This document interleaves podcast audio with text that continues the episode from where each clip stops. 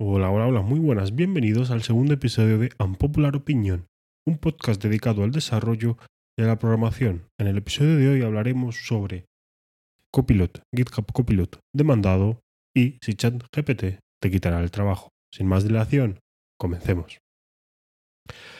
Bueno, bueno, pues lo primero que quiero que veamos hoy es un tema muy interesante y es que Copilot ha sido demandado oficialmente.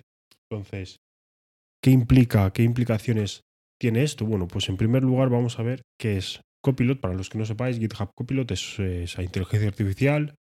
Eh, por dentro utiliza Codex de OpenAI, eh, que se la han licenciado a Microsoft. Pues es un plugin de pago para Visual Studio Code y otras eh, plataformas donde pues tú pagas y se te activa y te va dando sugerencias del código. Oye, esto en primera instancia es, bueno, ¿no? Utilizar una inteligencia artificial que te ayude a programar mejor. ¿Qué hay de malo en eso? Bueno, pues como ya sabréis, y si no sabréis, no os preocupéis porque durante el 2023 vamos a hablar más sobre inteligencia artificial. Las inteligencias artificiales necesitan datos para entrenarse. Y cuando estás entrenando a una inteligencia artificial para programar, lo que necesita es código. ¿Y qué mejor sitio en código hablando que GitHub, el mayor repositorio público del planeta? Y claro, ¿qué pasa? ¿Qué pasa con GitHub? Bueno, pues aquí va el tema. Que tú, el código abierto que hay en GitHub, que es maravilloso, es increíble, suelen tener licencia. Y esas licencias, pues, aunque sean open source, también tienen sus limitaciones o al menos sus restricciones, cosas que tienes que cumplir con ellas para poderse usar el código. Como por ejemplo, pues en las más restrictivas es que si el código es eh, gratis y el producto es gratis, tú tienes que lo que programes con él que siga la misma licencia que lo que, el código que lo utiliza, que sería una licencia de código abierto restrictiva. O por ejemplo la MIT, que es la más abierta de todas, que pues de las pocas restricciones que tienes que indiques quién es el autor de dicho código. El código que has encontrado en GitHub Open Source, lo copias y lo pegas en tu código, no hay problema, pero tienes que mencionar que el autor de ese código no eres tú, sino la persona a la que le has copiado el código. Una forma de saltarse esa licencia, esa limitación y la licencia es eh, decir que tú lo estás usando un fair use, que sería un uso justo de dicho código.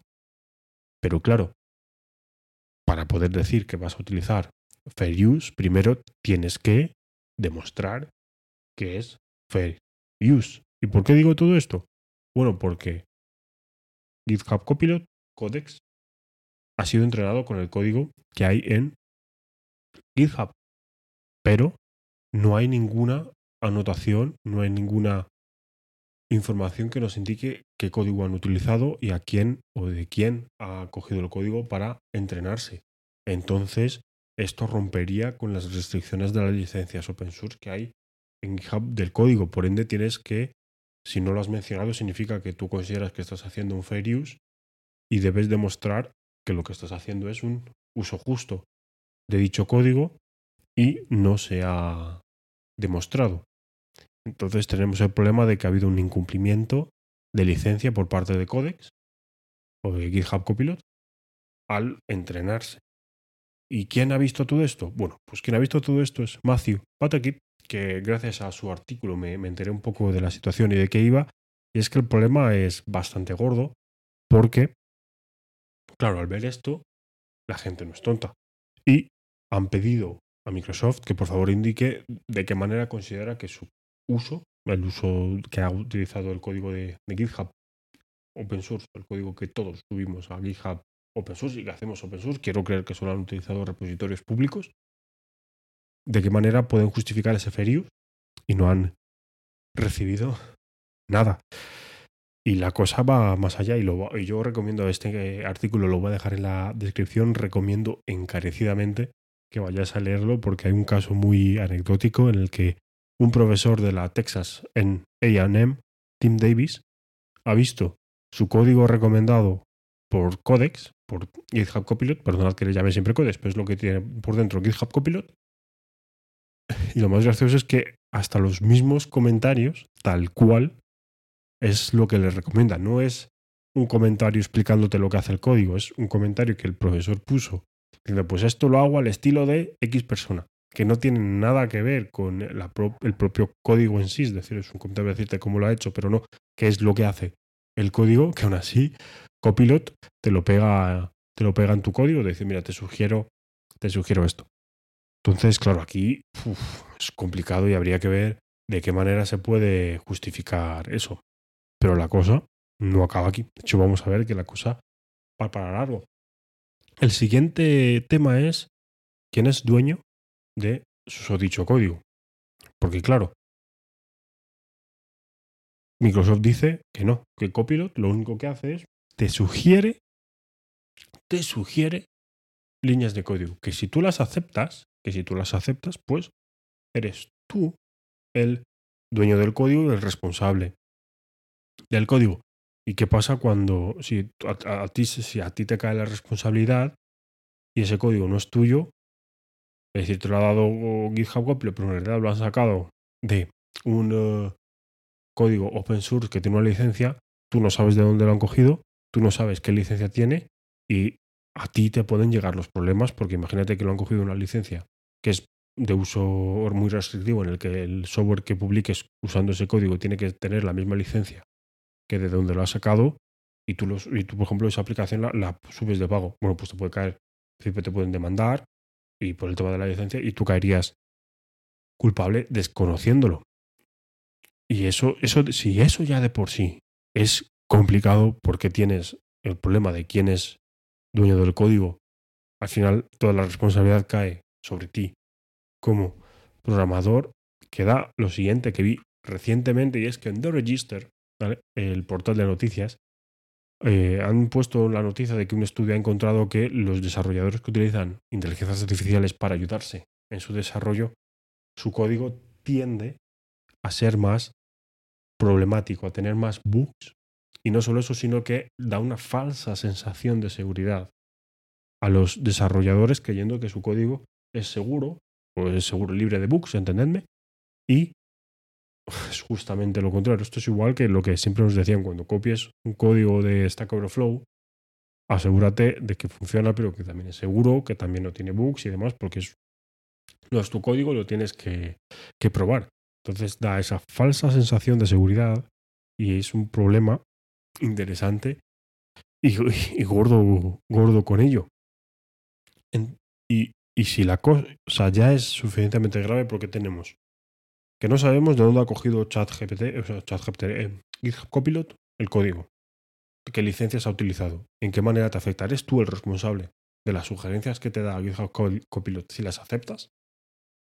Y además te da una falsa sensación de, de, seguridad porque crees que está bien, pero puede que haya bugs, porque al fin y al cabo el código de GitHub en repositorios públicos, pues hay código que es increíblemente bueno, increíblemente profesional, pero también hay código que es eh, basura, porque la gente lo publica y está libre y como está en eh, repositorio público, la inteligencia artificial perfectamente lo ha podido coger y entrenar con, con ella. A lo mejor te sale el código basura, ¿no? Para lo que tú necesitas. Bueno, pues sentaros bien, preparar las palomitas porque han demandado a GitHub Copilot, es decir, a Microsoft, por no satisfacer el concepto de fair en las licencias. Así que preparar las palomitas esto va para largo.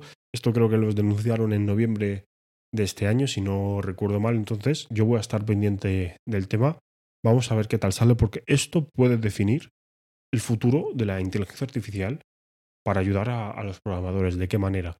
Esto puede sentar jurisprudencia para que cualquier inteligencia artificial que se haya entrenado con código abierto tenga que tener, por ejemplo, una contribución en el que te diga este código se ha usado a partir de este repositorio, lo que el código, lo que te he generado yo, ha sido gracias a lo que la inteligencia artificial aprendió de los siguientes repositorios con las siguientes licencias y puede ser pues un cambio enorme para cómo utilizamos GitHub Copilot en, en el futuro o inteligencias artificiales parecidas a ella.